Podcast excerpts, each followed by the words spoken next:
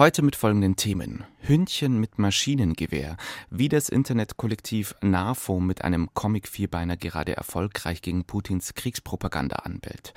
Wolpertinger mit Erbpachtproblemen. Wir sprechen gleich über das Wolpertinger Project mit der Künstlerin Gabi Blum.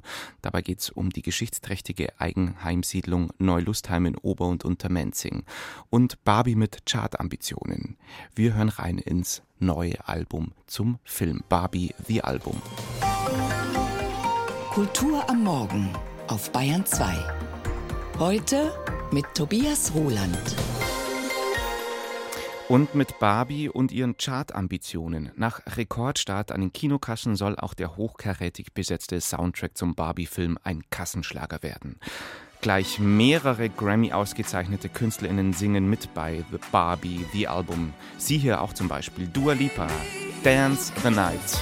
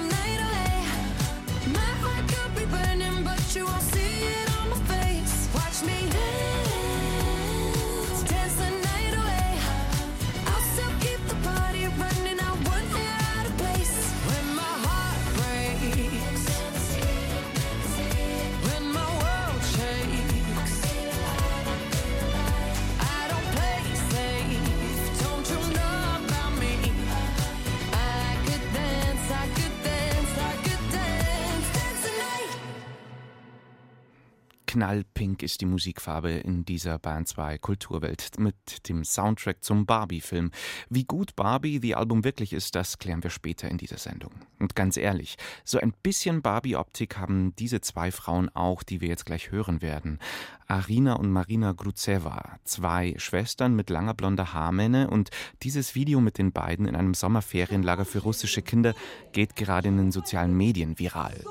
Господи, прости меня, чтобы Зеленский тоже, а Путин процветал и взял контроль над всей Украиной. Господи! Tod für Biden und Zelensky und eine blühende Zukunft für Putin beschwören die beiden vor jubelnden Teenagern. Die russische Propagandamaschinerie, sie läuft. Aber sie hat inzwischen auch wirkmächtige Feinde, allen voran die NAFO. Nein, nicht die NATO mit T, sondern die NAFO mit F ist gemeint. Ein Internetkollektiv, das ganz ernsthaft, aber mit komisch subversiven Mitteln versucht, Putin und seine Anhängerschaft im Internet zu bekämpfen.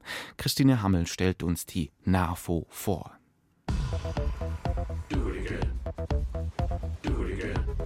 Der NAFO Heimas Song Das Video zeigt gut gelaunte ukrainische Soldaten beim Elektrodance, in jeder Hand HIMARS-Raketenwerfer.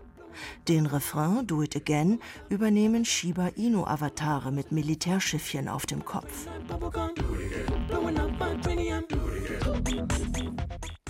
Shiba Inu ist japanisch und bedeutet eigentlich kleiner Hund. Es ist aber auch eine fuchsähnliche, niedliche Hunderasse, die der NAFO als Maskottchen und Meme dient. In Anlehnung an die NATO nennt sich die digitale Graswurzelbewegung, die russische Desinformation im Internet bekämpft, NAFO, North Atlantic Feller Organization. Tausende Freiwillige kontern im Internet, vor allem auf Twitter und Reddit, russischen Propagandamärchen. In der Sprache der Fellers Nonsens. An der Rhetorikfront kann jeder kämpfen. Um Feller bei der NAFO zu werden, muss man jedoch für die ukrainische Armee oder eine Hilfsorganisation spenden. Künstler gestalten die Shiba Inu-Avatare für jeden Mitstreiter. Mal als Navy-Hund, mal als ukrainischer Freak mit Sonnenblume im wallenden Haar, mal als Napoleon mit lodernder Fackel in der Hand, als Wikinger oder Bundeswehrsoldat, mal als Ranger oder ACDC-Fan. Schätzungsweise 80.000 Mitglieder hat die Digitaltruppe inzwischen. Berühmteste Feller ist neben dem ukrainischen Verteidigungsminister Alexei Resnikow, aka Felasnikow, die estnische Premierministerin Kaja Kallas. Demokratien, sagt sie, müssten sich verteidigen. Technologien müssten für demokratische Gesellschaften arbeiten und nicht gegen sie. Die NAFO sei ein lebendiges Beispiel für diesen Kampf. Sie bekämpfe russische Desinformation mit Humor, Intelligenz und Enthusiasmus. NATO expansion is non-negotiable and Ukraine will win.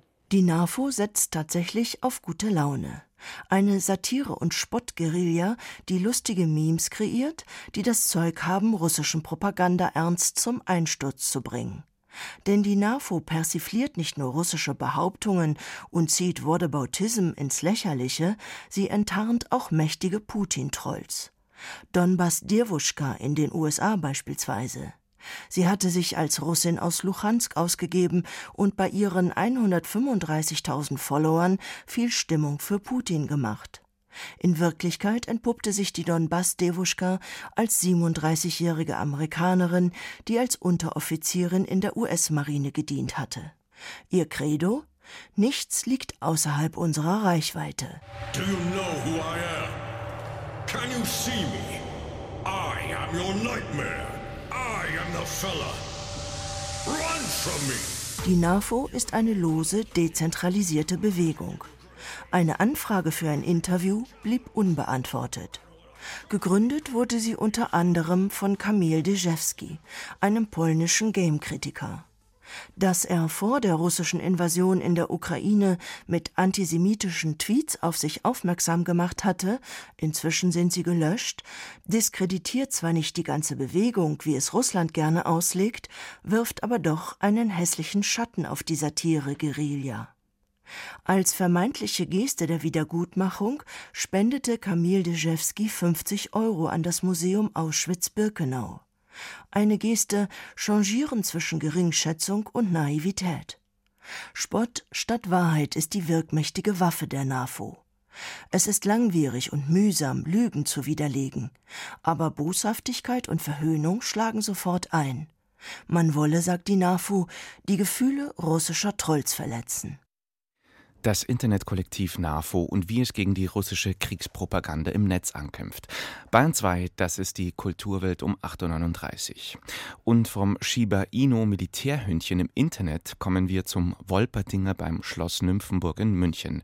Jedenfalls gab es da mal eine Waldwirtschaft namens Wolpertinger, die in diesen Tagen gerade wiederbelebt wird für das Wolpertinger Project in Ober- und Untermenzing, genauer für die historische Eigenheimsiedlung Neu-Lustheim.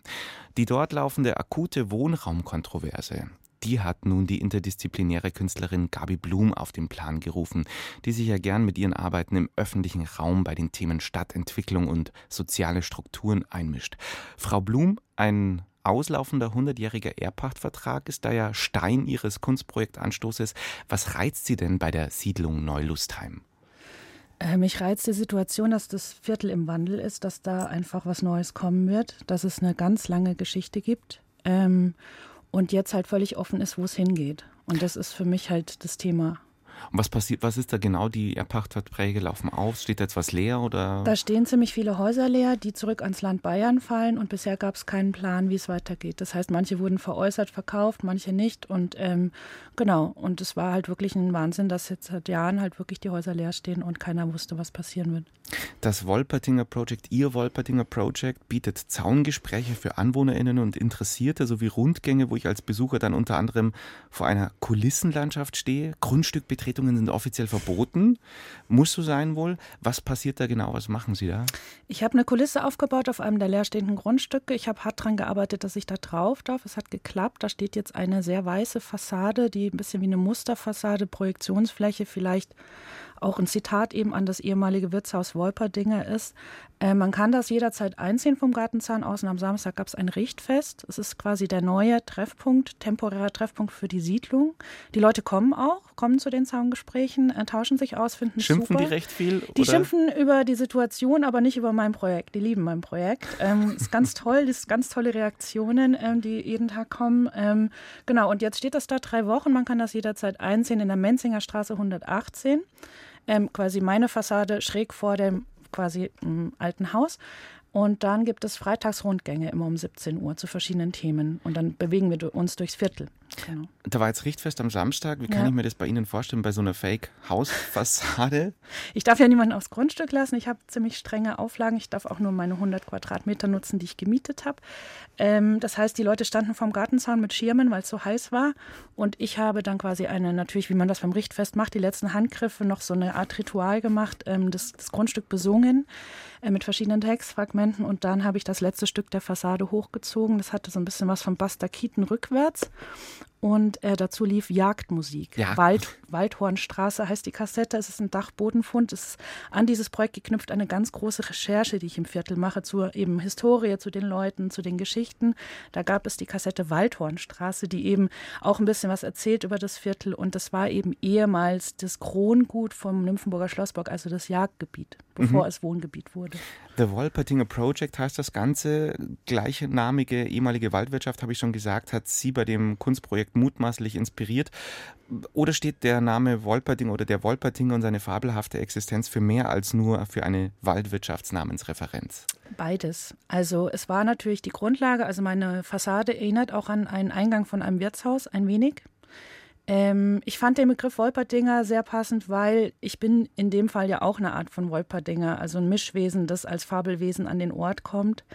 Äh, eine befreundete Künstlerin hat mir einen Anzug gemacht, auf dem steht auch Hüterin des Ortes. Und äh, es hieß, oder habe ich gehört, der Wolperdinger ist auch ein Tierchen, das das Haus bewacht das passt so von der Symbolik her, auch diese, diese Mischung. Also ich bin so ein, ich komme da so als Fremdkörper rein und tarne mich dann vielleicht ein bisschen mit den Dingen, die vorhanden sind und bin nicht so ganz greifbar. Mhm. So ähnlich wie ein Wolperdinger eigentlich. Ja, und man weiß jetzt auch nicht genau, ob es ihn gibt oder nicht. Ist es auch so, dass man jetzt bei dieser Situation, speziell bei dieser Siedlung, auch nicht so genau weiß, gibt es den Plan jetzt, wie es da weitergeht oder gibt genau. es ihn genau. nicht? Ja, eben. Das fast in äh, vielschichtiger Hinsicht. Genau deshalb.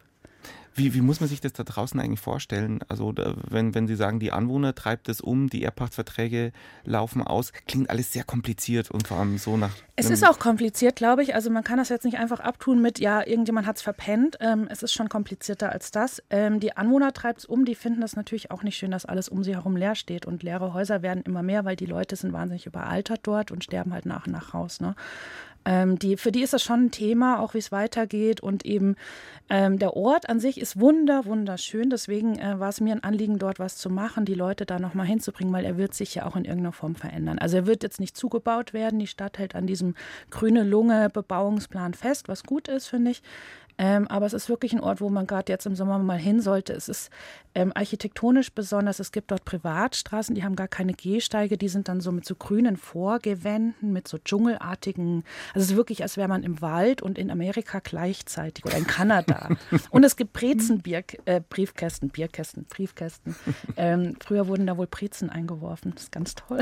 Sie haben gesagt, beim Richtfest oder der Zulauf auch von den Anwohnerinnen und Anwohnern ist sehr, sehr groß. Das Interesse ist groß. Was erzählen die denn? Oder was sind ihre, ihre Sorgen oder ihre mm. Wünsche? Ganz unterschiedlich. Also manche, manche ärgert es einfach, wie es gelaufen ist. Es haben sich bei mir Leute gemeldet, die das Gebäude ihre Eltern zurückgegeben haben ans Land und seitdem steht es leer. Ich glaube, das ist für manche ganz bitter. Äh, andere haben es verkaufen wollen, hatten gute Angebote und das Land hat halt ein Vorkaufsrecht und hat die dann gekauft ähm, und jetzt stehen sie leer. Ähm, ja, also die haben Sorgen schon auch, dass eben das Viertel sich verändert oder vielleicht wirklich zugebaut wird oder ähm, ganz anders wird. Manchen ist es aber auch egal. Also ich war bei der Nachbarin, die ist dement und liegt im Bett und die sagt nach mir die Sintflut. Also ähm, und die meisten sagen schon, ja, der Wandel ist die einzige Konstante und das stimmt ja auch. Also mhm. irgendwann kommt ja immer was Neues und ähm, genau das sind eben diese spannenden Punkte halt für so ein Kunstprojekt auch, dass man versucht, da jetzt noch mal reinzugehen und das so ein bisschen rauszufiltrieren und auch zu sammeln. Also ich, ich mache einfach wie so, wie so ein Archiv. Ich habe gesagt, das ist wie in der Zoologischen Staatssammlung, die um die Ecke ist. Da gehen die Leute auch irgendwo in Neuguinea hin und auf einem Quadratmeter, was sie finden, stopfen sie in Gläser. So fühle ich mich so ein bisschen. Ich, ich sammle und stopfe und, und mache Interviews und äh, notiere mir Dinge, mache Fotos und irgendwann werde ich das in irgendeiner Form nochmal wahrscheinlich als Publikation oder Video veröffentlichen, vermutlicherweise. Das Ganze läuft jetzt noch, The Wolpertinger Project, bis äh, Ende August, bis zum 23. August? Nee, bis zum 13. 13. Mhm. August. Äh, was steht als nächstes am? Richtfest war schon, die, ja, die, Jagd, die Jagdkassette lief schon. Ja, ja. ja vielleicht wiederhole ich es nochmal. Es gibt noch die Diskussion, ob ich es nochmal wiederhole. Am Freitag ist der erste Rundgang und der ist ziemlich super. Das macht der Federico Sanchez mit mir zusammen, ähm, weil in dem Haus, wo meine Kulisse steht, hat ein Musiker gewohnt, der heißt Sam Spence und der war relativ bekannt in den USA. Und dann laufen wir mit so Silent Disco Kopfhörern durchs Viertel und hören seine Musik. Und später treffen wir Dieter Rehm, also Fotokünstler, ehemaliger mhm. Präsident der Kunstakademie in einem Vorgarten, der dort mal gelebt hat. Muss man sich wo anmelden oder einfach kommen? Einfach kommen. Und alle Infos gibt es auf The Wolpertinger Project im Internet. Ähm, die gibt es bei mir auf der Homepage am besten www.gabiblum.de. Da sind alle Termine gelistet. Man kommt einfach um 17 Uhr am Freitag in die Menzinger Straße 118. Dürfen BesucherInnen auch ihren eigenen Wolpertinger mitbringen? Ja, ich suche noch Wolperdinger Fachpersonal und auch Leute, die welche haben, weil ich habe keinen. Also nur meinen, aber der ist ja ein, quasi ein falsches Gasthaus. Ja, Gabi Blum und ihr Wolpertinger Project, danke für den Besuch in der Bahn 2 Kulturwelt. Danke. So, und so ein bisschen wie ein Barbie Wolpertinger sieht auch Billie Eilish aus, äh, weil sie ist nämlich bei ihrem Barbie-Song What Was I Made For in einem gelben Barbie-Outfit. Now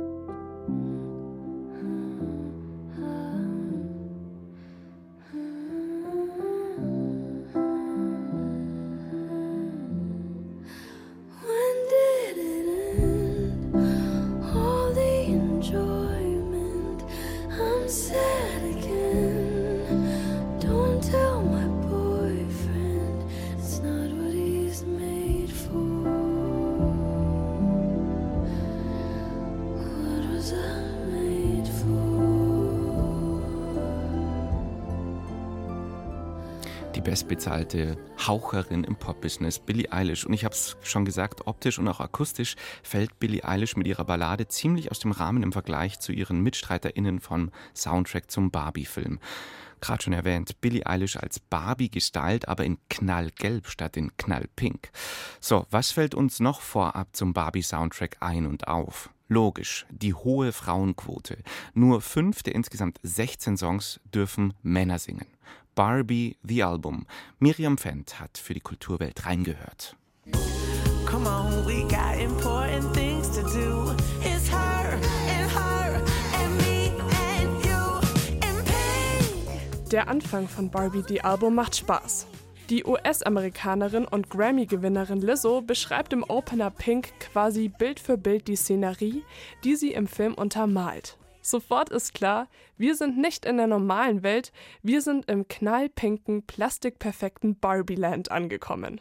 Hier ist nicht nur alles wunderschön künstlich, die Barbies haben hier das Sagen. Und das gilt auch für die ersten Songs des Soundtracks.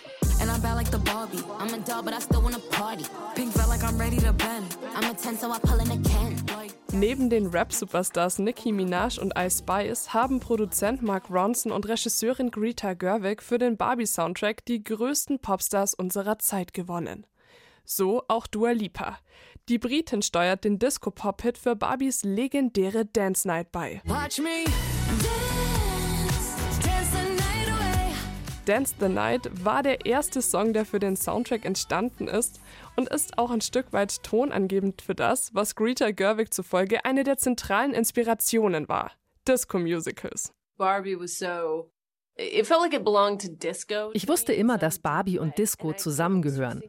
Die Barbie wurde 1959 erfunden und es gibt sie bis heute. Und so diese Zeitlosigkeit, das Gefühl, in jeder Zeit und in keiner Zeit zu funktionieren, ist besonders. Ich dachte an viele Musicals von Der Zauberer von Oz über Singing in the Rain und vor allem auch an Grease. Das Tolle an Grease ist, dass es ein Musical über die 50er Jahre ist, aber es ist eigentlich ein Disco-Musical aus den 70er Jahren über die 50er. Und alle sind in der Highschool und alle sind 30. Und irgendetwas daran ist genau der richtige Pitch für diese Art von Film. This is exactly the sort of pitch that's correct. Greta Gerwigs Fable für cheesy Musicals erreicht seinen Höhepunkt in I'm Just Ken, einer kitschigen und im Filmkontext ziemlich unterhaltsamen Rockballade, in der Barbies bessere Hälfte seine Identitätskrise besingt.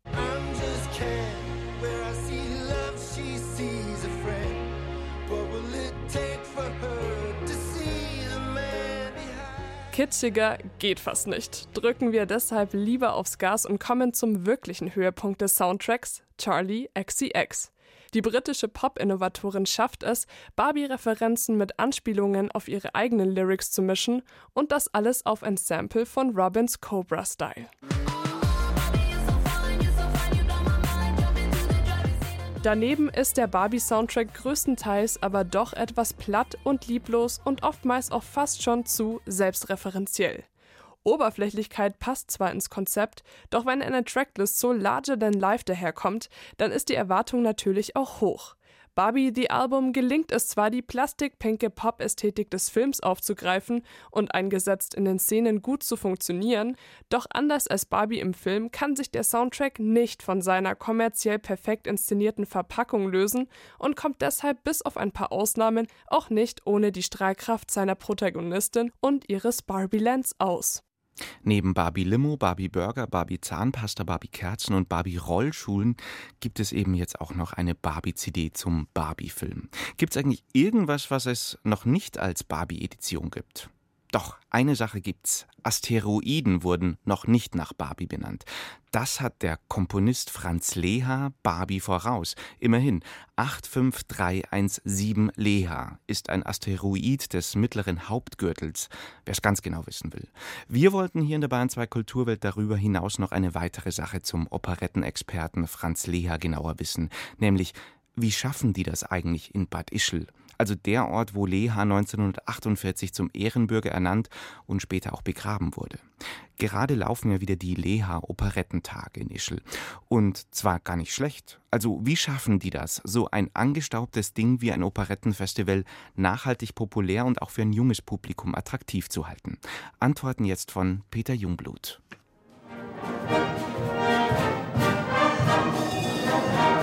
Natürlich ist die Operette total aus der Zeit gefallen, aber ganz anders als manche meinen. Sie ist nämlich überhaupt nicht politisch korrekt, schert sich weder um Moral noch um Anstand und Sitte, vermutlich auch nicht um jede Art von Wokeness, also Ausgeglichenheit in jede Richtung.